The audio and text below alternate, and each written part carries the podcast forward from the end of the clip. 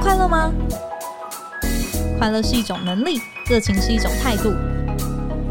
欢迎收听《快乐工作人》，陪你畅聊工作与生活、商管与学习。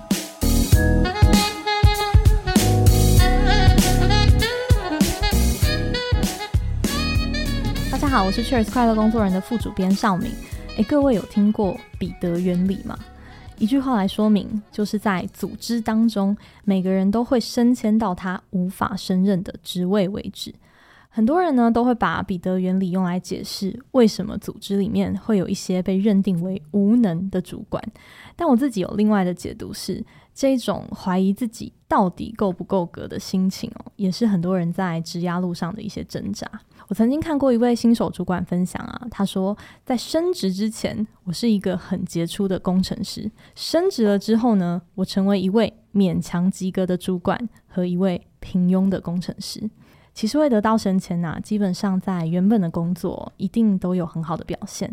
可是成为管理者之后呢，这些好表现并不会保证你是一位好主管。那管理的面向这么多，到底应该要从哪里开始养成呢？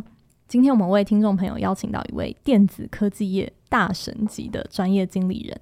过去呢，他曾经担任中国惠普总裁、美国德州仪器的亚洲区总裁，以及富士康集团的副总裁，辅导过两岸超过六百个新创团队。那也是很多企业经理人口中的老师。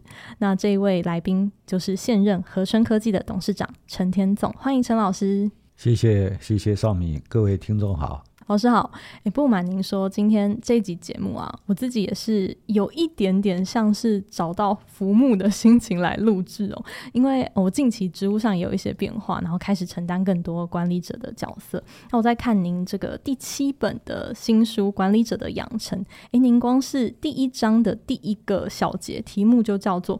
管理者的时间都花到哪里去了？哇，这个直击痛点哦。那稍后我一定要回过头再跟老师您请教时间管理的一些原则。不过在那之前，就是想要先跟您聊一件事情。您曾经就是有分享过，您一路啊从惠普、德仪，然后富士康担任高阶的管理者。其实都不在您的职涯计划之内，甚至觉得过多的职涯计划是会限缩您的可能性。这好像跟蛮多工作者的想法是相反的。老师，您自己怎么看？是，其实很多人说我什么大神级啊，或者我什么或赢家，其实我在你们这个年纪的时候，我可能比你还差。很迷茫吗？对，很迷茫。我碰到很多事情，我都搞不清楚。但是从我退休离开职场以后，我开始慢慢把过去很多年的经验整理下来，所以我现在跟各位听众分享，或者跟绍敏你们分享的，并不是我说我有多厉害，其实有很多都是总结我过去犯的错误，写成文章，然后出书跟年轻朋友分享。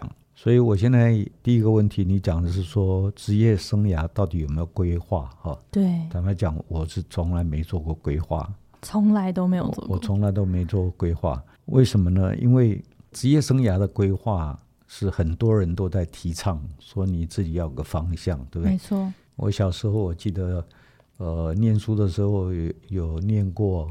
伟人在这个西边看着鱼往上游，对不对？对。然后说将来就长大要当什么伟大的人物。其实这么小的小孩子哪懂什么？哈，所以我觉得职业生涯规划呢是很好，大家想说你可以做的。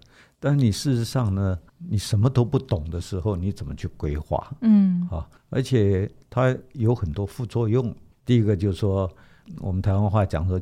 假挖来矿挖怀，哦、对吧？就吃完在里面的，所以 end up 呢，就是说你自己碗内的都没吃到，或是现在的工作都没做好，所以你要去规划未来，就有一点不切实际啊！哈，嗯。那第二个副作用呢，就是说，真的是计划跟不上变化，尤其现在科技进步那么快，你说像我们。在电子行业或是半导体高科技行业，嗯、科技的变化我们无法想象，速度越来越加速啊！所以环境的变化、科技的变化，让你的计划根本就是没有实现的时候就已经改变了。那第三个呢，就是说一般人做职业生涯的规划哈，都是希望说能够在企业的金字塔对？往上走，往上提升嘛，啊。那么大企业一般有管理职跟技术职两个，对，有两个阶梯。那不管你怎么规划呢，我觉得有的时候升迁啊，并不是你能够决定的，对不对？嗯、是老板在决定的。那么升迁呢，有时候也不是挑能力最强的或绩效最好的，而是挑最合适的。嗯，哦，这点你们可能比较不太理解。比如说我在外商公司，那我们经常呢会碰到。非常高层的主管有几个竞争者，结果最后是最合适的升上去，而不是表现最好、能力最强、战功最大的。因为呢，他们会考虑到你升这一个以后会走掉几个，OK，啊，或者你升这一个以后呢，嗯、跟你竞争的人不服气，他会走掉，或你升了这个人，那么他过去的这个作风可能会让他属下受不了，会走掉。在职场的这种竞争呐、啊。就有点像 game theory，我们叫做赛局理论，对不对？赛局理论通常它讲的是一个有限赛局，就有一个时间性或一个 game，这个 game 有开始时间，有结束时间。是，但是在职场里面呢是没有时间限制，所以我常强调这个赛局是个无限赛局，所以职场的变化非常快，所谓的职涯规划，我觉得它是非常。一直在变，所以他有时候挑的不是有能力，挑的是最合适的。那另外呢，就是我一直跟年轻人讲，职业生涯的路要想办法越走越宽，不要越走越窄。嗯，那么职业生涯你有规划的话，通常你会瞄准一个目标，说我希望能够做到那个位置。那么你除了能够做到这个位置该走的路以外，其他的你就不会去注意。OK，所以你的路会越走越窄，而不是越走越宽。嗯，那越走越窄，就是说其他的机会就不会找到你。那根据我过去三四十年的经验呢，有时候你自己瞄准的目标跟机会，其实不如从其他地方自动找上你的机会好。嗯，也就是说，你现在瞄准一个目标，你要干到那个位置。但是其实外面自己找上门的机会会比你那个目标好，所以我这一辈子呢，刚刚聊的时候我也提到了，我这一辈子重大的职业生涯的转折都不是我预料到的，我根本没想到。那其实你把目前的工作做好了，其他的机会就自动会找上你。哦，啊，那个机会呢是完全你没有料到，然后会比你自己瞄准的一个机会要好。那老师，您会建议是说，每个工作人在自己的岗位上面，全心全意的，好好的投注在自己当下的这个任务，对，就不会迷茫了吗？我觉得你把眼前的工作做好，自然有人会看到你。嗯，其实呢，你如果在企业里面升到高的位置，哈，高层的位置的时候，你会感叹说哪里是千里马？伯乐到处都是，其实他们都在找千里马，找不到。那么年轻人有时候会感叹说：“我是千里马，为什么碰不到伯乐？因为你不是千里马，嗯、啊！所以你要作为一个千里马，你要怎么争取到伯乐的注意？那你要争取到伯乐的注意，最简单就是说你把现在的工作做好。其实你如果把现在的工作做好，很多人都会注意到你，因为我在很多企业从最基层干到高层，所以我知道。”哦，所有高层的人都在找千里马。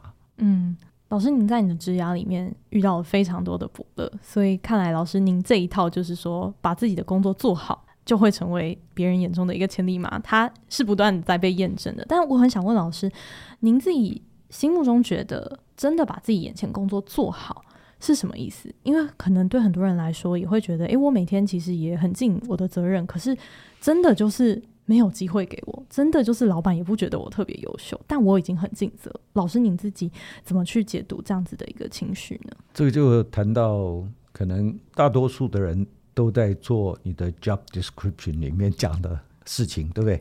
那么我常常在讲说，其实你的心态上来讲，不要被你的 job description 所限制住。job description 呢，大陆叫做。岗位说明书，我不晓得我们台湾叫什么哈。啊，就每一个 job 呢，你会给你的负责这个 job 的人呢，嗯、一个简单的文字说明嘛，职务的描述，呃，职务的描述，对。那么这个职务的描述呢，它通常会符合八零二零定律，也就是说，你这个职务要做的工作，它百分之二十最重要的工作会影响到，会带来你这个职务百分之八十的结果的，嗯，它会写在上面。是，所以呢，by definition 这个。Job description 呢，它只写了你百分之二十要做的重要工作，对不对？其实百分之八十它都没写，因为不可能写。嗯，尤其是你在呃担任白领工作的啊，我讲不是蓝领，白领工作每天的工作环境是非常 dynamic，就变动很多的。没错，接触的人不一样，你接触的环境不一样，所以你不可能呢把这些工作。可能发生的工作都写在纸上，所以呢，这个 job description 呢，它只会写百分之二十，而且是你这个职务上面所要做的主要工作，所以百分之八十都没写。那么百分之二十的主要的工作呢，是你这个职务最基本的要做到的。但是在这个职务上呢，你能不能做成这个出类拔萃，让你的伯乐看到？让你的主管们觉得很惊艳，说：“哇，哦做这么好。”其实差别就在于那个百分之八十的部分，嗯，职务工作说明书上没写的。第二点呢，我想任何职务哈，其实都有三个 component 在里面，嗯，啊，这个就是制造、行销跟研发。OK，啊，并不是说在工厂工作的才是制造部门，是是是。啊并不是说在业务或行销单位工作才是行销啊，也不是说你做 R&D 才是研发。我举个例子来讲哈，任何工作你都可以把它看成一个你创业的单位或者一个公司啊。那么你这个职务呢，一定有客户，你有内部客户或是外部客户。外部客户就会付你钱的，内部客户可能你是公司的内勤单位的一部分。那么我就举一个例子，比如说一个会计，这个会计呢，他负责的职务处理员工出差报销，对费用的报销啊，然后呢，把这个费用的 reimburse 给这个呃出差的员工。对。那么这个会计呢，他的职务说明书上一定写了，说你是处理这个员工的出差旅费报销等等，对不对？这个是所谓的职务说明书最简单的部分嘛。嗯那如果说这个会计呢，他每个礼拜平均了哈处理二十个报销，那突然有一个礼拜呢，他只接到五个，那这个会计怎么样？他没有接到，他就不做啊，嗯，对不对？嗯，他没有接到不做。但如果说这个会计呢，他突然想到，哎，过去每个礼拜平均二十个，为什么这个礼拜只有五个？他到他的比如业务部门啊，或者经常要跑外务的部门去问了，才发现说有很多新来员工啊不懂得怎么报销，所以他可以主动去说召集一下他的客户，因为给他工作的就是他的客户嘛，嗯，是内部客户，然后他就去主动的给他们上课，跟他说你们应该怎么报销，我可以提供你什么样的服务。所以你们出差回来以后要填什么表格，做什么报销？我用最快的方法把这个费用啊，你先垫付的费用还还给你们，嗯，对不对？那他在做什么工作？他就在做行销的工作，去解释给他的客户听啊。那么他原来在做什么工作？如果说只有五个报销，那就五个报销，他没事干就没事干，对不对？嗯，这个就制造，因为在工厂里面呢是接单生产。接到工单我就生产，没有工单我就休息。嗯嗯，啊，所以他的职务说明书上写的是说制造的部分，但是他在做行销部分就知道说他的内部客户是谁，他就主动去推销他的服务或他的产品，然后让客户满意度提升。啊，这个就在做行销工作。嗯，那如果呢，他去了以后发觉，哎，这个每个礼拜报销减少了，因为有很多出差时呢，长途出差，比如说出国啊、出远门啊，所以每次出差就一个礼拜、两个礼拜才回来，所以报销减少。嗯，那么他就可以呢去想说，那他的内部客户也开始抱怨，对不对？抱怨说：“哎，我每次垫钱垫很多，尤其出国，对不对？然后回来再报销又要几天，所以我的现金流动有问题，cash flow 有问题。嗯”那这时候呢，这个会计他就可以想了，说：“好，我跟资讯部门。”讨论一下，看怎么样可以让你在出差期间呢，线上报销，就当天报销。然后他跟资讯部门就可以去讨论怎么样的表格，弄一个在线上出差在海外的每天可以报销，那他自动钱就进他的账户。嗯，那这个会计在做什么？他在做研发工作。没错，没错。对，所以我只是举个会计的例子做例子，其实每个工作都一样。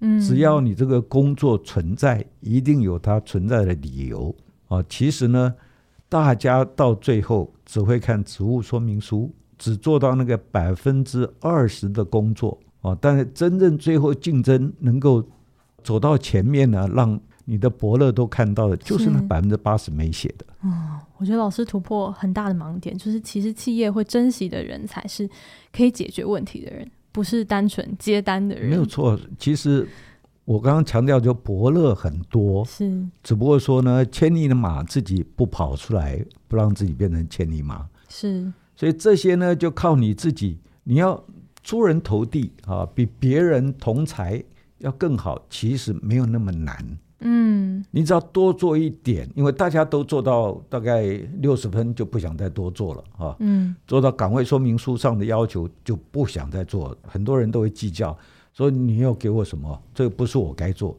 其实企业任何公司企业不会限制你更好。嗯，啊，所以这个也是为什么我觉得职务说明书不应该限制到员工表现更突出。嗯，那这一点呢，我觉得员每个员工都应该了解。嗯，其实我觉得老师您谈的也是一个去服务别人的一个心态，对不对？是。嗯，这是不是也是成为管理者？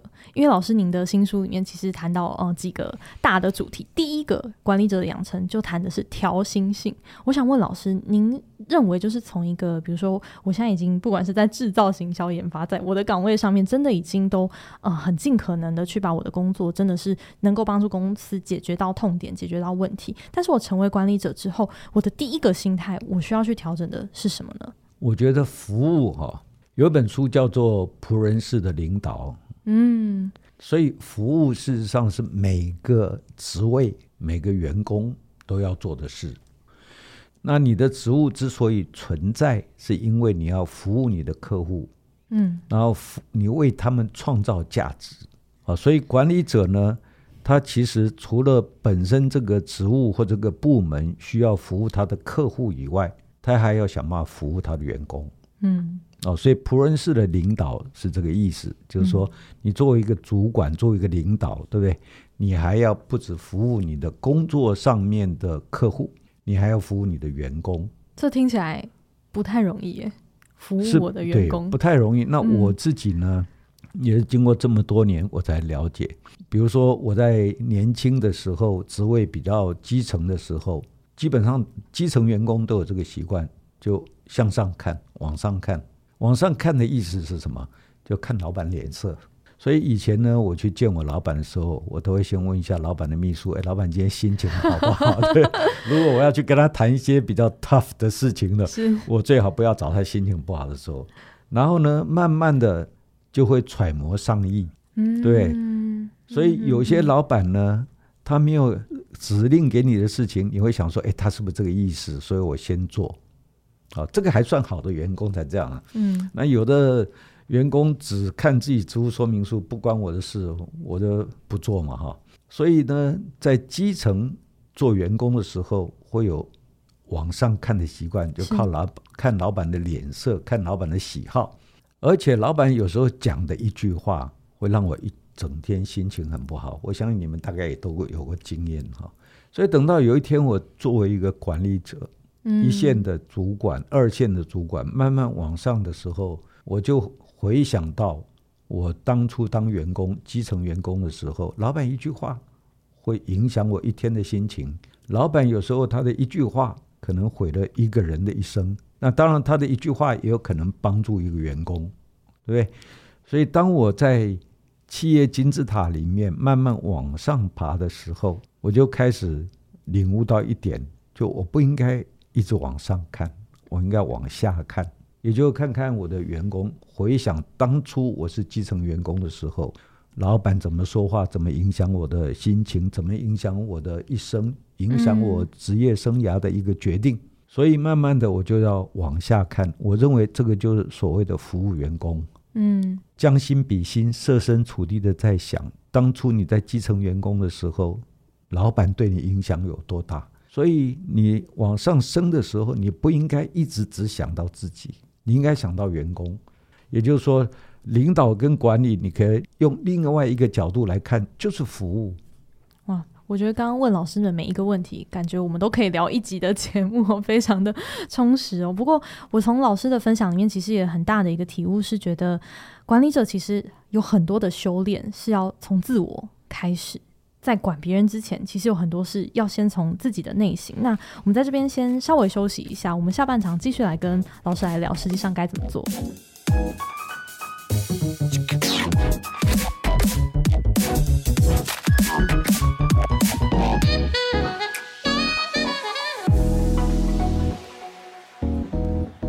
欢迎回来。诶，接下来想跟老师聊一聊。其实有时候你换了一个职务之后，大家也觉得说，诶，你现在我跟你讲话已经不像是以前的同才，就很像是你穿了国王的新衣，你很难就是再去听到真实的一些声音。不过，嗯，老师你在书中里面其实也蛮强调说，主管其实要常常有一个自省的嗯习惯，乐于去接受员工的一些回馈。我想问老师，您平常是怎么样子做这样的一件事情？看来绍敏是做了很多功课，每个题目都有接续。其实我的回答也一样哈，就说作为一个主管要开始往下看，所以呢，你会每天想说我做错了什么事情。这个其实每个人都有这个习惯，只不过说你没有去把它总结出来。嗯，比如说演讲啊，人家说演讲通常有三篇稿子，一个是说。演讲前你准备的稿子，然后呢，第二篇就是说你讲的时候又是另外一篇稿子，有时候会脱稿去讲。对对对。对，然后等到讲完以后，你开始想说啊，有哪些地方我不应该这么讲，应该有第三篇稿子。对，这个其实就每个人都会自省。嗯。但是每个人自省呢，差别在于是为自己还是为别人。嗯。每个人其实呢，从出生以后就不断的在。在戴帽子，就你戴一顶帽子呢，就代表一个新的角色。所以一个人出生以后，你就是儿子，就是女儿，就是孙子，就是孙女，对不对？一出生以后就有几个角色，然后随着你年纪变大，你进了学校以后，那你就是同学，对，你就是学生啊，你就是朋友。然后呢，等你呢结婚以后，你就是先生太太，那生了小孩就是父母。然后呢，等你呢就业以后，你又是同事啊，或者下属啊，或是等等，这个就角色不断的帽子不断的增加，所以呢，每一个人他扮演的角色都有很多种，也就是说，每一顶帽子是一个身份，所以呢，这个身份呢中间有一顶大家最喜欢戴的，嗯，就自己，所以我常常在分享。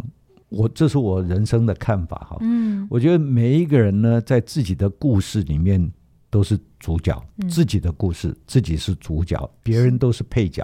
但是呢，你在扮演另外一个角色的时候，其实别人在他的故事里面是主角，你在戴的这个帽子是配角。嗯，就除了你自己的故事以外，其他全部是配角。对。但是因为呢，我们大家都喜欢。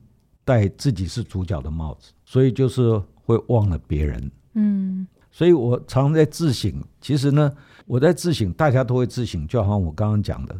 但是呢，大家自省的时候都为自己在自省。嗯，那我认为我所谓的自己反省呢，是要当配角的时候，我有有没有把这个角色演好？我觉得这个就最最重要。嗯，那我也强调呢，当你把你的角色演好以后。把配角的角色演好以后，其实你也帮助了自己。管理者最简单的一个定义，就是透过人完成公司交代的任务。啊，不是你自己做，是透过人去完成公司交代的任务或职务，这才是管理者最简单的一个定义。嗯，我所谓的自省，作为管理者的自省，是应该说怎么样呢？可以让你的属下啊能够得到更多，所以你呢作为一个配角的角色，让他成功就是你成功。嗯嗯啊，所以慢慢的我发觉了。当我做了主管以后，不是说我多厉害，而是说要我的属下多厉害啊！那我的自省，我所谓的管理者的自省，要朝这一方面来自省。嗯，哦，听老师讲这一段，其实我也想起书里面有一段让我很震撼，我也是马上看到，我就是马上记下来。就是老师提到说，他人眼中的我才是真正的我。对于管理者来说是这样子的，这才是真正的以他人为镜。然后，但这完全就是会去考验管理者有没有一个信念是，啊，你的团队成功，你自己才会成功，这是一个很重要的前提信念。是的，其实这个样的心态调整不太容易。对，刚刚老师讲到，就是不管是服务他人，然后或者是说，嗯、从他人的 feedback 里面去认识自己，然后反省自己，其实这会跟管理者每一天实际上的工作，把时间花在哪些任务上面，其实是息息相关的。想问老师哦，因为老师您在书里面也给我一个震撼教育，就是说，初阶的管理者，其实你应该要把百分之五十的时间都花在管理上面，能不能请老师分享一下？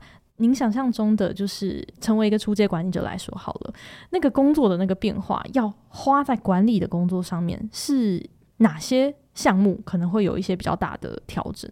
很多人没有花那么多时间，嗯，主要是因为他们不知道怎么做管理。对，那我们大部分的企业哦或公司，坦白讲呢，都是挑选在他做一个 individual contributor 的时候表现良好的。嗯啊，就把他升为主管，对不对？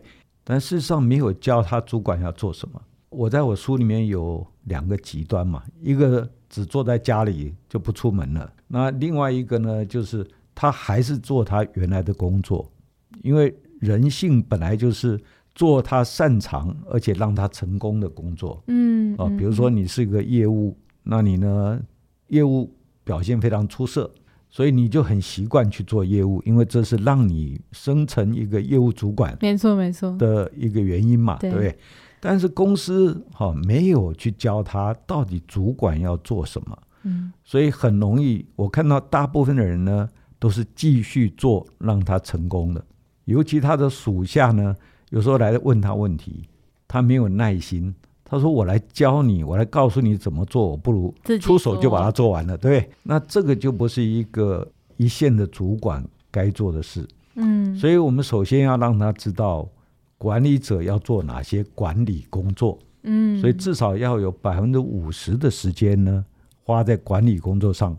那在我的书里面，我有讲到，其实管理工作包含四种啊，就是我。”我最早我讲的是英文啦，哈，我后来我先讲英文，就 planning，嗯啊，organizing，leading 跟 controlling，也就是第一个呢，你要做计划；第二个呢，你要呃组织组织啊，组织人啊，或者是你的部门的工作的分配，这个都属于组织。第三个 leading 就是领导，你要呢以身作则，你不要叫属下去做你自己都做不到的事，嗯啊，所以你要。Demonstrate 你的自己的能力，然后呢，来领导团队。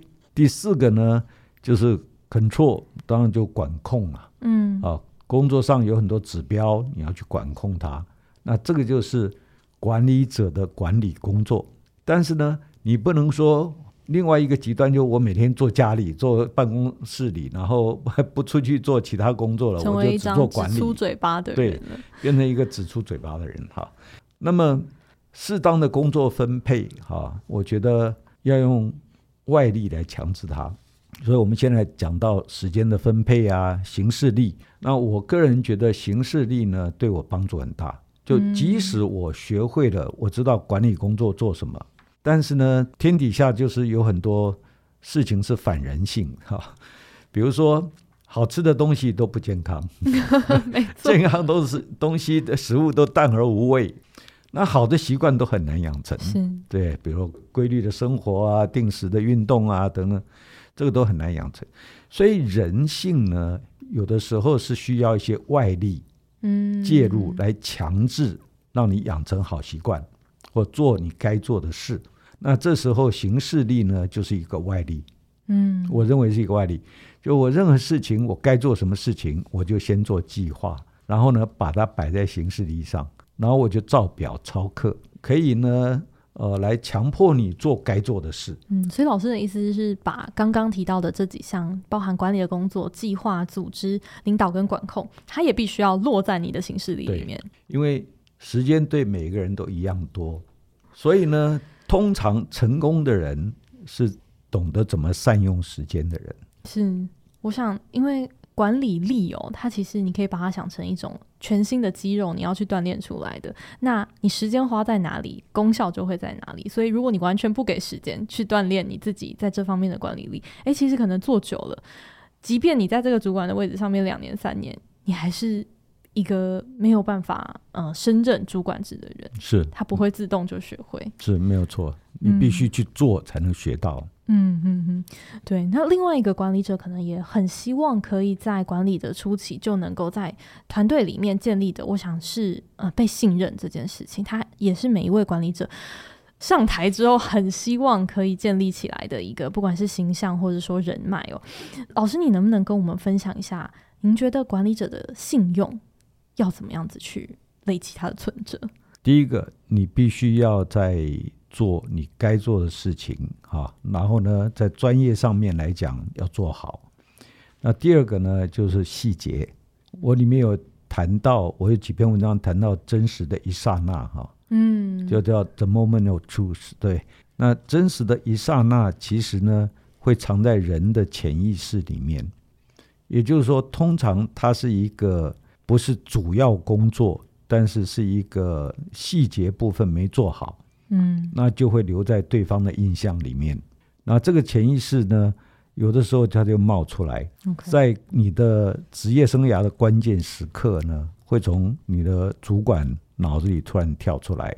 所以我认为呢，除了你要该做主要该做的事情以外，你还要注意细节啊。这个就是很多人讲的细节藏在魔鬼里。嗯，那这个魔鬼会潜伏在潜意识里面。嗯，那有的时候呢。你的主管，或是更高的主管，啊，他会突然觉得说：“哎，你这个人，他的印象里面就是不行，就是因为你在细节有时候给他留下了一个很深刻的印象。”嗯，所以我强调了，就是说，你不仅仅是能够呃做好，然后带出你的工作绩效，你还要注意到细节部分。嗯，老师有让您比较印象深刻的这种。真实的一刹那吗？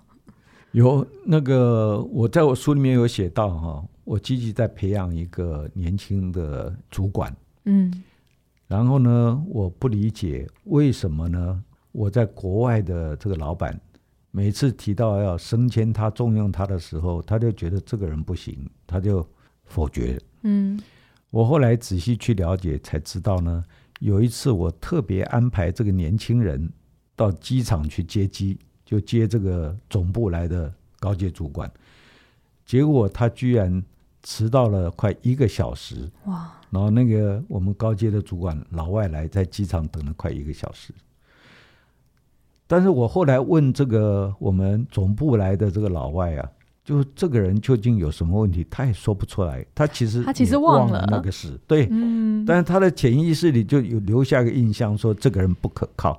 那这个人其实他运气也很不好，他在路上呢碰到车祸塞车，然后呢他迟到了，他迟到，但没有想到这件小事就会留在我们这个老外高阶主管的印象里面。嗯嗯，嗯，所以他其实忘了这个事，他也想不起来。可是呢，这个事情会在潜意识里，关于这个年轻人的职涯决定的时候，他就自动会跳出来。嗯，所以我很强调细节。那我也很强调准备工作，像即使今天接受你的采访，是我都有做准备。是是是，对，看到这个密密麻麻的笔记，听众朋友看不到，但是这个笔记真的是很像乖学生一样，对，做好了十全的准备，这样。嗯，我想问老师，就是说在细节的这一块，可能是平常嗯、呃、工作人会常常会因为忙，所以没有办法。啊，做到面面俱到，这个可能也无可厚非。老师，您认为什么是您会特别去看的？您自己在看人的时候，所以一个人的绩效，我我现在先来讲一下绩效，因为你看总是要看他的绩效嘛。对对，绩效考核，对不对？绩效好不好？我通常会看呃三个部分。第一个就是他的能力，嗯。第二个是他的心态，那第三个呢就是。他在这个职位上的成熟度啊，成熟度，对这个成熟度，可能我等一下再讲。但是一般来讲呢，在呃工作绩效上，不是能力就是他的态度，就这两种。那我觉得能力呢，我们通常是可以补救的。就能力不够，我训练他。嗯。但是我们现在的主管通常呢会比较懒，就是说员工绩效不好啊，就加强训练。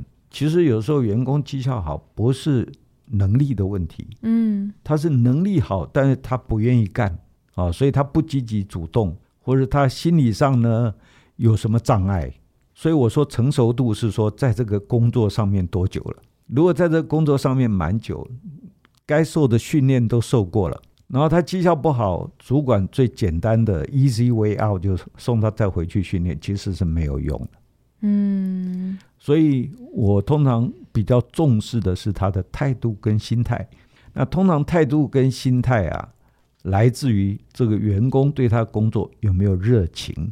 所以我觉得这一点非常重要。嗯，就你假如对你的工作没有热情的话，那我怎么逼你都没有用。嗯，就你能力再强都没有用。所以我现在。比如说我在河村，我现在要回去上班。是，我觉得最重要的就是说，河村也是一个四十二年、四十三年的老公司。是，然后我们的主管，我们很多员工都在公司很久。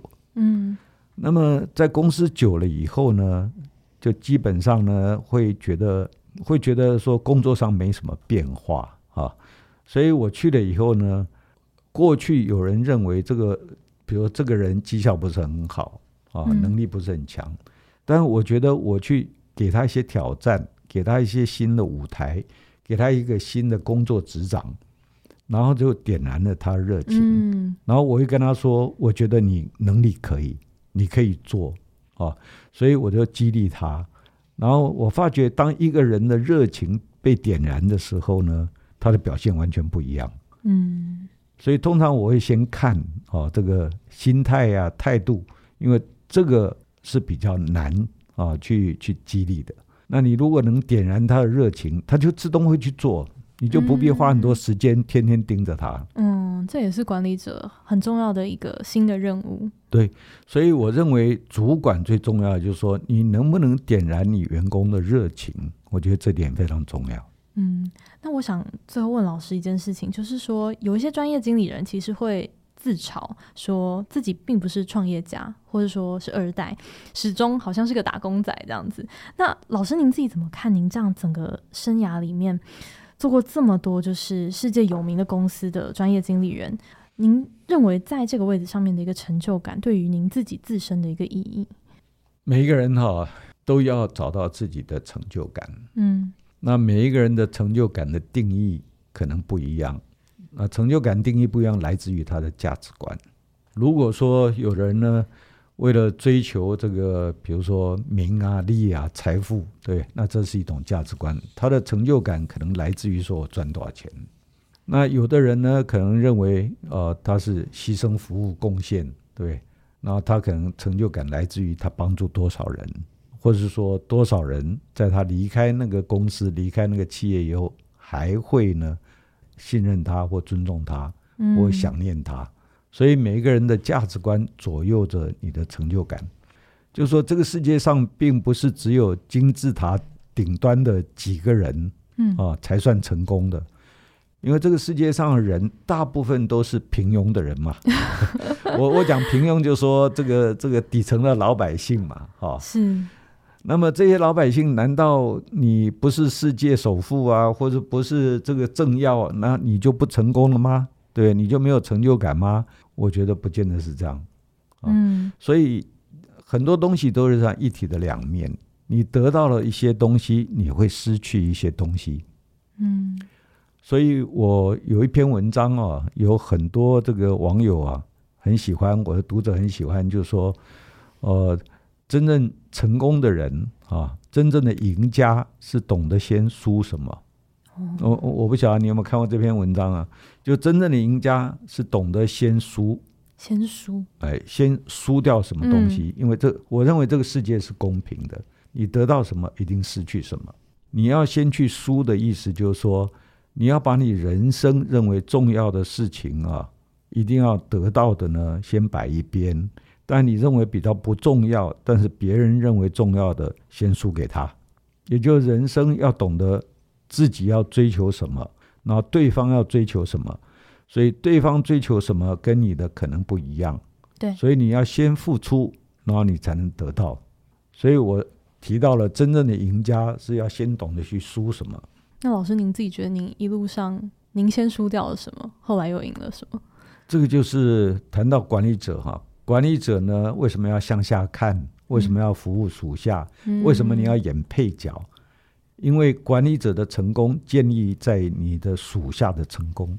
所以我刚刚讲，管理者最简单的定义，就透过别人，也就你的属下，完成公司或企业交代你的任务。所以你呢，先要满足你的属下，让他们成功，就是你成功。所以我这一路走来呢。